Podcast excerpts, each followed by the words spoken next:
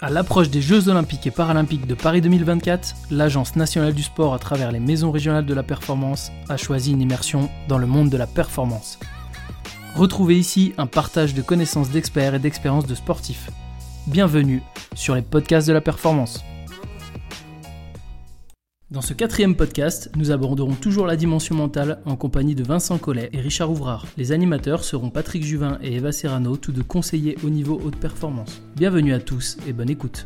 Bonjour, bienvenue sur les podcasts de la performance. Dans ce deuxième épisode sur la préparation mentale, nous sommes toujours en compagnie de Richard. Bonjour Richard. Bonjour. Et nous avons l'honneur de recevoir un invité exceptionnel qui n'est autre que le sélectionneur de l'équipe de France de basket. Euh, bonjour Vincent. Bonjour. Bonjour Eva. Bonjour Patrick. Alors Richard, Vincent, comment vous avez pu euh, définir vos rôles et euh, je dirais poser les règles de fonctionnement entre vous? Ça s'est fait comme je l'ai déjà expliqué, euh, euh, ça s'est fait euh, chemin faisant à travers notre rencontre et en questionnant Vincent sur sur sur ses besoins, sur sa vision, sur sur comment il fonctionne, comment vit l'équipe de France, ses objectifs de façon globale dans un premier temps. Alors, déjà, notre rencontre, le, premier travail qu'on a entrepris, c'est un travail sur moi.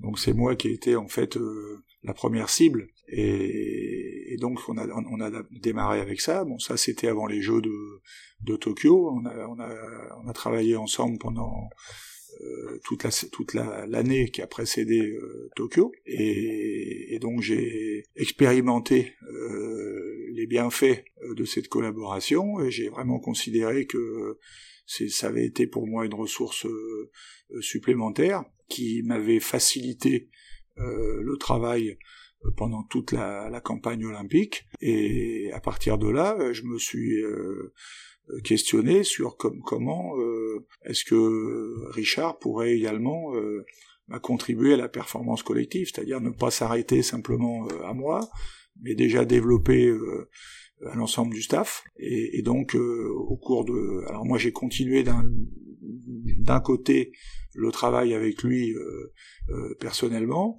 mais en même temps, euh, j'ai commencé à, à l'intégrer dans notre staff. Et donc, lors du championnat d'Europe l'an passé, il a, il est venu avec nous plusieurs jours et il a pu bah, donc échanger avec avec mes assistants mais aussi euh, avec les joueurs. On a commencé à travailler avec les joueurs pour euh, avoir une forme d'acclimatation, parce que c'est quand même quelque chose de, de, de particulier auquel il faut, euh, bah, il faut que les joueurs progressivement soient acculturés et pour pour mieux adhérer et pour que le, bénéfice soit total, parce qu'il est évident que euh, bah, c'est de la relation humaine. Donc euh, comme euh, comme toute relation humaine, comme toute communication, il faut que les deux parties soient prenantes. sinon on n'a pas la on n'a pas l'efficacité recherchée. Et, et en l'occurrence, bah, on a commencé à le faire et on va aller encore plus loin cette année parce que je considère que c'est une composante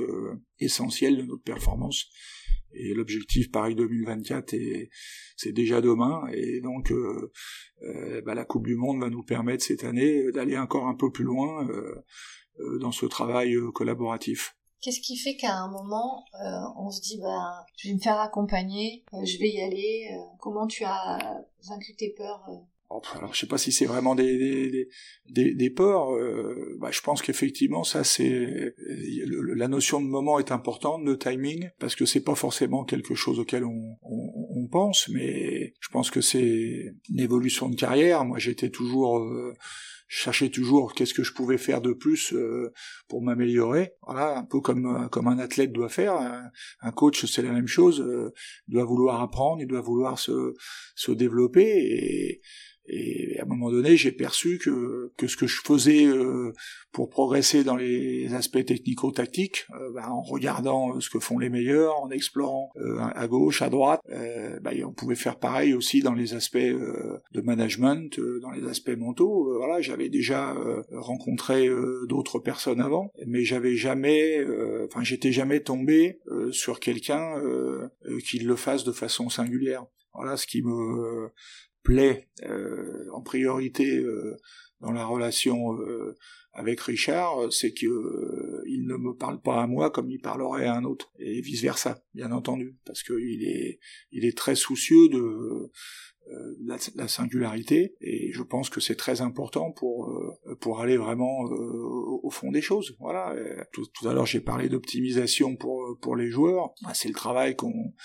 qu'on fait ensemble ensemble hein. il a d'abord commencé par me parler de mes points forts et puis ensuite on a exploré aussi les points faibles et alors qu'est-ce qui pourquoi à tel moment? Je crois que il n'y a pas vraiment de réponse. Euh, euh, c'est de l'intuition, c'est des perceptions, et parce que c'est, on est encore à, à une époque où c'est pas euh, systématisé. Bientôt, ça le deviendra, parce que on comprendra que que c'est une dimension fondamentale de la de la haute performance. Et du coup, avant Richard, après Richard, qu'est-ce que quels ont été les apports? Ah, les, apports, c'est c'est paradoxal parce que je suis pas tout jeune, mais malgré tout. Euh, de, de, beaucoup mieux se connaître, voilà, et, quand on se connaît mieux, peut-être aussi que euh, on s'accepte mieux, voilà, et, même les même les points faibles. Et quand on s'accepte mieux, comme il le dit lui-même, euh, quand on habite chez soi, euh, on a plus de chances d'être serein et, au maximum de, ses possibilités. Donc je crois que rien que ça, c'est déjà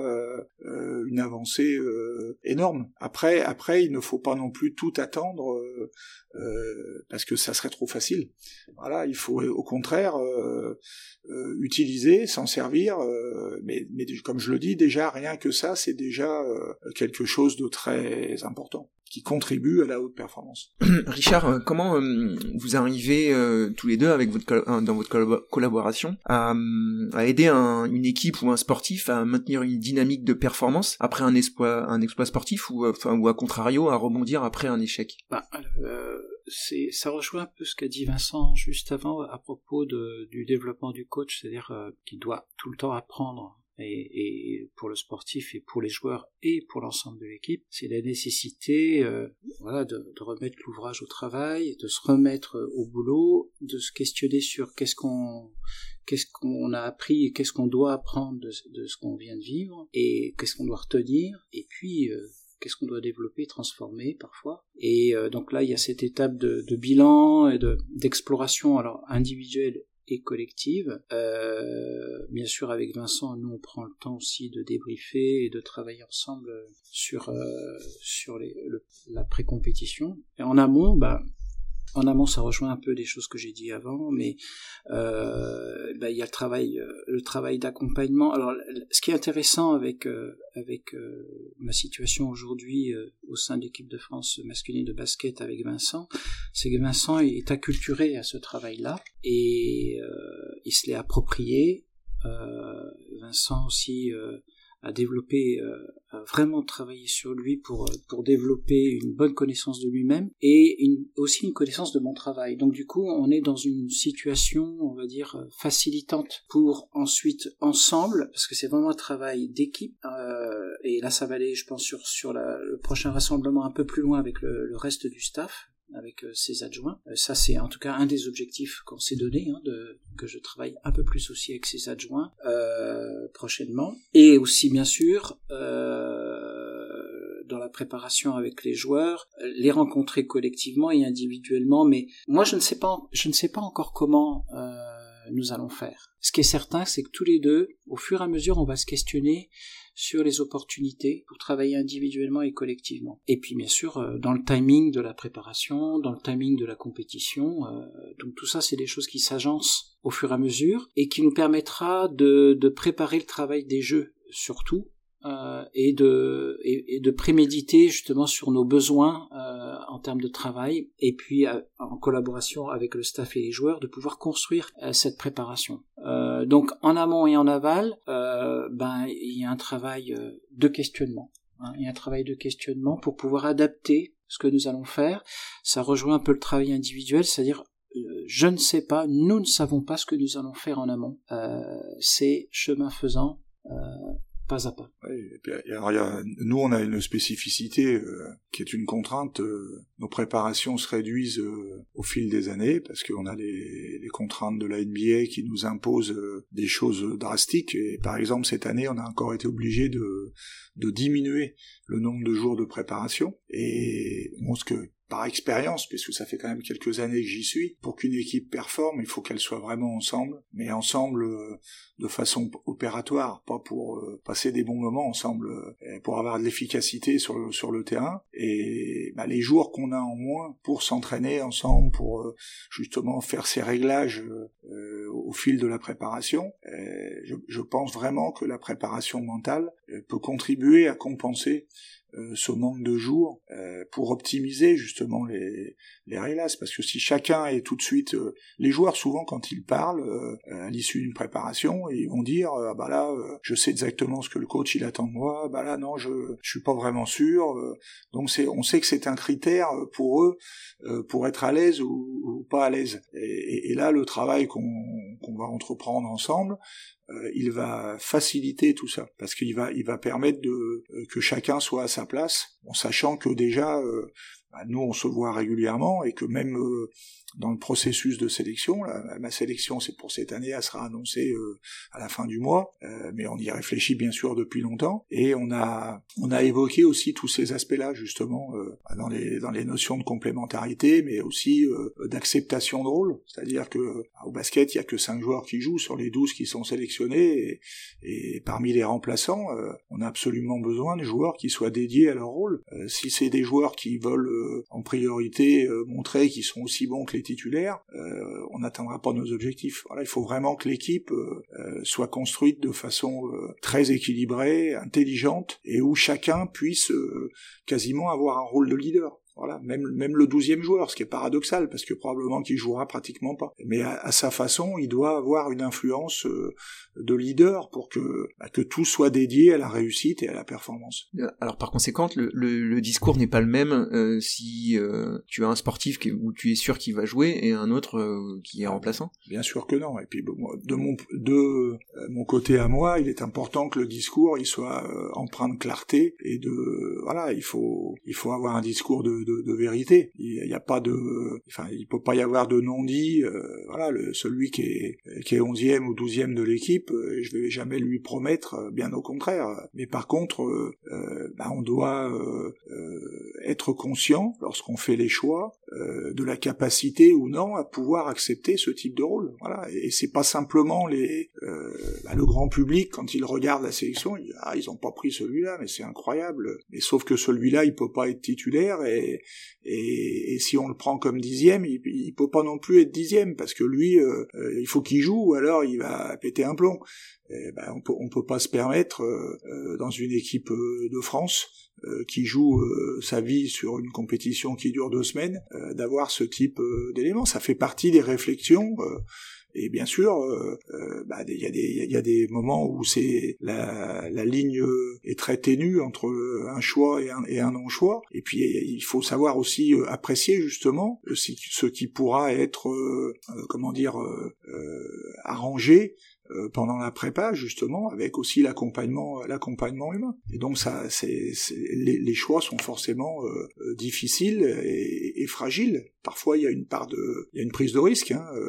voilà on se dit mais lui si on travaille avec on va réussir à le à, lui faire épouser son rôle et puis un autre on va on va se dire non lui ça va ça sera pas possible quoi. Il nous dira oui au début mais une fois qu'il sera dedans il y aura un retour en arrière. Alors alors là c'est plus à l'entraîneur que je que je voudrais parler. Par conséquent, comment tu interagis avec des sportifs qui ont des différences de culture, euh, qui viennent des États-Unis, qui viennent de l'Europe de l'Est? Comment est-ce que tu arrives justement à, avoir à construire une équipe? Alors, euh, ça, en, club, euh, il y a des Américains, mais en équipe de France, même ceux qui viennent des États-Unis, je peux leur parler français quand même. Hein, et, et, ils ont surtout leur culture elle n'est pas que le fruit de leurs dernières années passées en NBA. Euh, ils ont été élevés euh, chez nous. Euh, souvent, ils ont fait l'INSEP ou, les pôles espoir. Donc, ils, viennent aussi de notre, culture. Mais de toute façon, l'interaction dont tu parles, c'est aussi en cela que le travail avec, avec Richard m'a développé et, me permet davantage de, de pouvoir rentrer en, en, connexion avec les, avec les différents joueurs. Mais ça, ça même, même dans une équipe euh, où il y a que des joueurs qui joueraient par exemple en France, euh, c'est quand même la même chose. C'est c'est bien ça la, complexité. C'est que, que chacun est, est différent et que bah, bien sûr que quand on s'occupe d'un sport collectif, on a des, des temps d'échange collectifs, voilà, des, des briefings collectifs, mais il y a beaucoup de, de choses qui passent par le briefing individuel parce que parce qu'ils sont euh, aucun aucun d'entre eux n'entend la même chose euh, lorsque tu fais un briefing collectif. Donc il faut être très attentif à ça, euh, s'assurer euh, avec des choses très simples, hein. par exemple simplement revenir après une vidéo avec les uns et les autres pour s'assurer que le message est passé. Voilà, délivrer le message n'est pas suffisant pour être sûr qu'il soit passé. Il faut il faut questionner et, le faire de façon ciblée en fonction de la singularité de, chacun des joueurs. Comment vous gérez la star? La star, parce que quand ils partent en NBA, ça devient des grandes stars. Comment on aborde des Fois, des fois, ils sont déjà des stars avant de partir en NBA. J'en ai un cette année. Mais pour, mais pour l'instant, ils se comportent pas trop comme une star c'est très c'est très variable en fait parce que c'est c'est c'est en fonction de de comment est la star. Hein. Là, Richard il en parlerait mieux que que moi. C'est c'est pareil. Hein. On a on a l'impression euh, que dès qu'ils sont là-bas, euh, ça devient une autre catégorie de personnes. Mais les effets les effets du star system euh, ne sont pas identiques en fonction des individus. Voilà, je pense que ça dépend justement de de qui ils sont, de leur de leur intelligence, de leur niveau de, de leur culture. voilà euh, milieu familial. Euh, quand vous avez été dans un milieu familial où on vous a euh, sans cesse parlé de l'humilité, de ne pas se prendre pour un autre, bah, il en reste forcément quelque chose. Alors c'est difficile. Moi, je suis bluffé cette année souvent par, par Victor parce que je trouve justement qu'il gère plutôt ça très bien.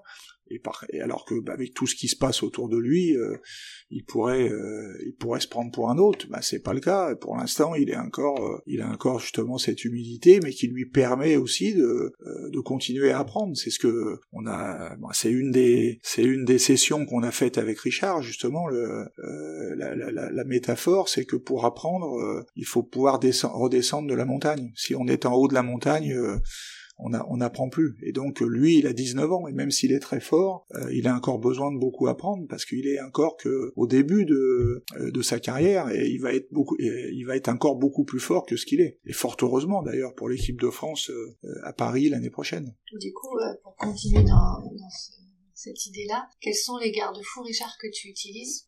Parce que avant, tu étais coach de, l'équipe et moins de l'entraîneur. Mais là, aujourd'hui, c'est coach de l'entraîneur et, enfin, accompagnateur de l'entraîneur et accompagnateur de, de l'équipe. Euh, donc, quels sont les garde-fous pour toi, euh, pour pas que justement ça glisse et qu'il y ait des... Ben, je vais réutiliser un terme que Vincent a utilisé, c'est la clarté, déjà. Euh, un langage sincère, franc, clair. Une posture aussi, une posture éthique, un engagement. et, et ça, quand, quand Vincent parle du langage corporel, euh, de toute façon, tout parle, pas seulement le langage verbal. Tout le corps parle. J'ai l'habitude de dire en formation, euh, vous savez, quand, on fait un feedback, des retours, on donne des retours d'information euh, en groupe, c'est déjà trop tard. Enfin, je, dis ça en blaguant, bien sûr. Vous avez déjà fait un retour. Votre corps a déjà fait un retour. Bien sûr, les, autres n'en ont pas totalement conscience, mais ils perçoivent, une partie de leur cerveau perçoit quelque chose.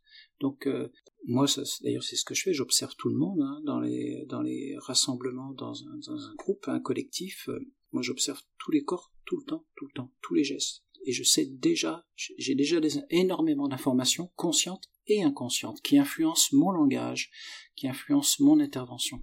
Donc euh, ta question c'est les garde-fous. voilà les, les, les garde-fous donc c'est langage clair, euh, partagé aussi, c'est-à-dire euh, je vais être clair avec Vincent et je vais lui dire ce que je vais faire avec les joueurs et ce que je ne ferai pas. Et la même chose pour les joueurs. Je vais avoir un langage franc, sincère. Je vais dire aux joueurs ce que je dirai, ce que je ne dirai pas. Voilà. Et puis une chose que tu me dis souvent, c'est que tu leur demandes aussi si tu peux me le dire ou pas. Oui. Ça. donc ça, c'est un garde-fou. Voilà, il y a des choses qui ne peuvent pas être. Euh, si le joueur euh, ne souhaite pas que ça soit euh, évoqué, Richard ne me le dira pas. Mais c'est normal. Mm. Et ça, c'est important. Et moi, j'ai constaté, je l'ai déjà vécu en groupe comme en individuel. Ils ont tout à fait, ils sentent qu'ils peuvent vraiment faire confiance, et donc ils osent dire des choses vraiment. Mais parce que c'est il y a une réciprocité. Et c'est une posture, vraiment. Et, le langage ne suffit pas. C'est tout l'être qui doit, qui s'exprime. Donc ça, on peut pas. De toute façon, euh, ça, ça nous revient en pleine gueule si jamais on fait les choses à travers, d'une manière ou d'une autre. Excusez-moi pour le terme. Et par conséquent, Vincent, est-ce que tu travailles sur ta posture? Euh, On sait que celle-ci, elle influence, enfin en tant que sélectionneur, tu influences euh, les sportifs. Indirectement, le travail qu'on mène euh, le permet. J'ai pas fait des, des cours de posture, mais parce que tu peux pas tu peux pas mentir voilà. Mais mais par exemple euh, bah, le travail que tu fais sur soi si tu es plus serein euh, ça permet de garder davantage le contrôle et d'avoir euh, de pouvoir justement davantage contrôler les ce que tu dois montrer aux, joueurs voilà. Que quand une action ne te convient pas limiter ta réaction de façon à, à ce que la confiance soit toujours générée et, je pense que c'est très très lié en fait. Hein. Euh, on peut pas complètement euh, euh, parce que après ça serait plus sincère et donc, euh, de toute façon, comme le dit Richard, euh, moi, si tu joues un rôle par rapport à ça, euh, non, je pense qu'il faut vraiment travailler sur sur le contrôle. Et donc, le contrôle, bah, c'est l'ensemble des aspects mentaux qui le qui le permet. Voilà, et on, et on fait on fait effectivement un travail là-dessus hein, sur le les, les, alors ça c'est lié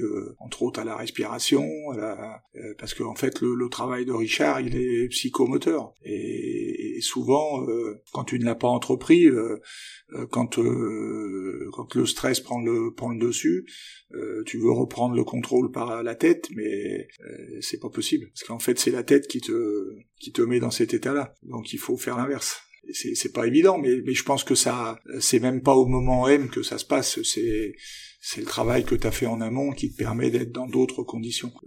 je vois bien, enfin je le perçois euh, dans la façon d'aborder les, euh, matchs aujourd'hui, euh, je, me, je me sens en meilleur état, voilà, psychologique. Et même en ce moment là où je suis en train de jouer des matchs plutôt importants, euh, j'en profite euh, beaucoup plus qu'il y a quelques années euh, en arrière. Et c'était déjà le cas. Enfin, là où vraiment il y a eu un virage pour moi, c'est aux, Jeux, Olympiques de, de Tokyo. Donc, tu arrives à connaître tes émotions et, et les gérer alors? alors. En tout cas mieux, parce que c'est prétentieux de dire qu'on les. De toute façon, des émotions, on en a, et, et donc. Euh, je, je pense pas qu'on puisse, enfin comme pour le, toutes les choses qui sont quantifiables, je pense pas qu'on puisse les gérer parfaitement. Voilà, mais simplement, il euh, euh, y a la notion d'aller-retour. C'est-à-dire que euh, le, fait d'avoir un coup de un coup de chaud, un coup de stress à un moment donné dans, dans un match me paraît même plutôt souhaitable parce que ça correspond aussi à la vigilance, à la mais mais ce qui est important, c'est de pas être débordé par ces émotions. Voilà, et d'être capable de les utiliser. Et donc, euh, euh, bah, quand il euh, y a une situation qui est très tendue, où la prise de décision est capitale, je pense que le fait d'être stressé, c'est pas forcément un indicateur négatif, mais mais le fait d'être inhibé, oui. Et, donc c'est à, à ce c'est cette marge étroite, ténue, qu'il faut arriver à, à maîtriser. Voilà, et, donc faire un aller-retour entre justement la montée, la montée en stress qui est à mon avis indispensable, par rapport à la situation et, justement bah, qu'il n'y ait pas de tsunami quoi. Voilà, il faut être capable de, de redescendre et donc c'est ça qui est important de, gérer. Là Vincent parle de, contrôle, de gestion des émotions et, et, le contrôle et la gestion des émotions est, la conséquence d'une connaissance de soi. C'est-à-dire que le travail que Vincent a fait sur euh, mieux se connaître, euh, explorer ses savoir-faire efficaces, euh, voir comment les conditions de, la mise en place de ces savoir-faire efficaces, comme d'ailleurs quand fut un temps il, peut y avoir des situations de stress ou d'obstacles. Le fait de travailler là-dessus et d'explorer ça et de trouver, de, mieux se connaître à cet endroit-là et de pouvoir utiliser comment il fonctionne, lui permet, le mot contrôle est peut-être un peu fort parfois parce que c'est plutôt géré, orienté, utilisé même. Euh, je compare les émotions à, l'eau, à la puissance euh, de l'océan, des vagues. C'est-à-dire que euh, on ne peut pas parer une vague. Une vague, bah, elle s'exprime. Et donc, par contre, on peut surfer sur une vague. On peut canaliser l'eau. Et ça, c'est une métaphore de la sphère émotionnelle qu'il faut intégrer. Je veux dire, ça nous traverse.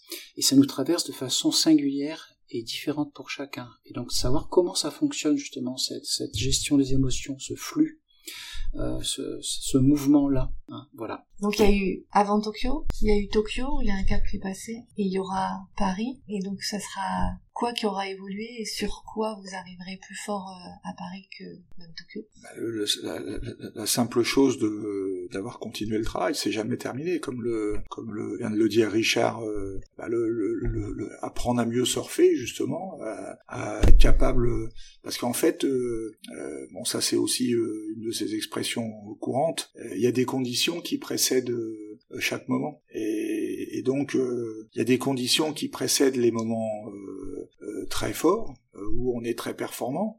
Et, donc le, but, c'est pas de se dire il faut que je sois très performant, c'est de c'est de, s'interroger comment créer les conditions euh, pour être très performant. Et à l'inverse, euh, être capable aussi de reconnaître euh, quand euh, justement l'émotion devient négative et, et peut submerger, et, et, pour pouvoir agir à ce moment-là. Parce que si on se laisse submerger par cette émotion, bah, c'est souvent trop tard. Donc il faut être capable très vite de d'avoir ce, ce repère et pour pouvoir agir et comme je le disais faire les allers-retours, c'est-à-dire euh, là on a tendance à, à subir un peu, à, ne plus savoir trop trop quoi faire, bah, très vite euh, reprendre le contrôle euh, pour repartir dans les bonnes euh, voilà et, donc bah, ça se fait avec effectivement ces points forts. Il faut vite rebasculer sur sur ces points forts. Donc pourquoi est-ce que bah, parce que entre Tokyo et Paris il s'est passé trois ans et, donc il faut encore progresser et c'est valable pour effectivement aussi pour l'équipe, mais avec aussi des paramètres qu'on ne peut pas toujours gérer. Voilà des euh, des joueurs qui peuvent s'arrêter. Euh, euh, est-ce qu'on va trouver d'autres? Oui, a priori, on va trouver d'autres très très bons joueurs. Mais aussi, pourquoi est-ce qu'on pourrait faire mieux? Bah, Parce que l'expérience est, un trésor. ce qu'on a gagné à Tokyo, au-delà de la médaille d'argent, c'est le trésor de la construction qui nous a permis d'y parvenir. Et, et ce, et ce trésor-là, on va essayer de capitaliser dessus, mais en l'enrichissant. Voilà, en le, en le faisant encore grandir.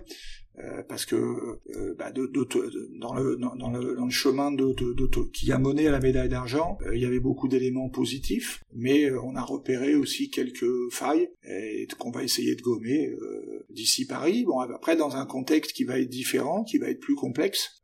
à Tokyo, on était très tranquille puisque c'était sous Covid et c'était quand même un contexte particulier.